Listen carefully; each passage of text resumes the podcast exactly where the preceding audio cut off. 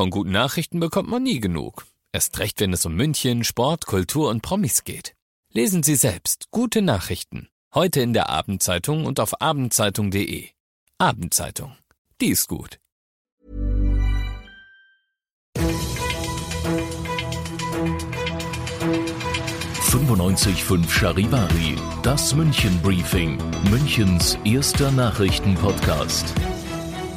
Mit Heiko Seringer und diesen Themen. Wende im Fall der toten Familie in Starnberg. Und Arnold Schwarzenegger sammelt eine Million Euro für guten Zweck.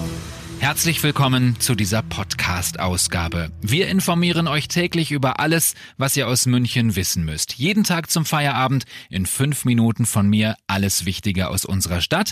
Jederzeit als Podcast und um 17 und 18 Uhr im Radio.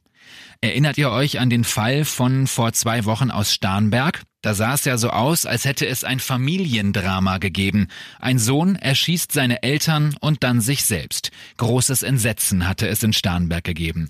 Heute Nachmittag sieht nun alles völlig anders aus. Es hat eine enorme Wende in dem Fall gegeben. Charivari München-Reporter Oliver Luxemburger, was gibt es Neues? Ja, die Ermittler waren ja zunächst äh, von einem erweiterten Suizid ausgegangen, so wie du das gerade beschrieben hast. Man wollte aber natürlich wissen, woher stammt die Tatwaffe und bei diesen Ermittlungen ist dann ein 19-Jähriger ins Visier der Ermittler geraten. Der hat inzwischen auch sogar schon gestanden, dass er zunächst nämlich den 21-jährigen Sohn und dann dessen Eltern in deren Starnberger Haus erschossen hat. Kannten sich denn Familie und Täter?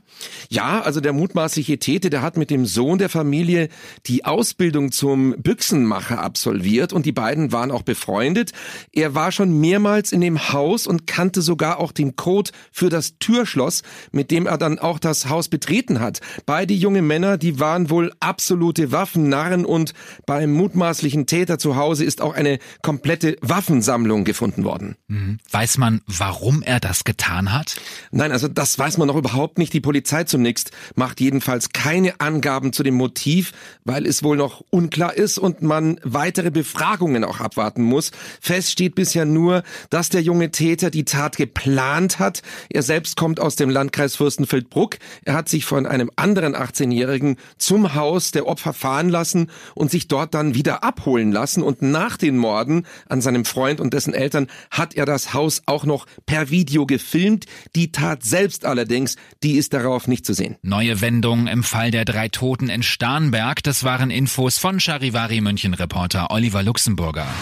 Was gab es sonst noch heute in München Stadt und Land? Übermorgen beginnt die Messe ISPO. Diese Messe ist die größte Fachmesse für Sportartikel der Welt. Die U-Bahnen werden deshalb voller und viele Hotels sind ausgebucht. Und Sonntag läuft ein neuer Tatort aus München im Fernsehen. Er greift die Amok-Situation auf, die nach den Schüssen im Olympia-Einkaufszentrum entstanden war. Damals starben neun Menschen.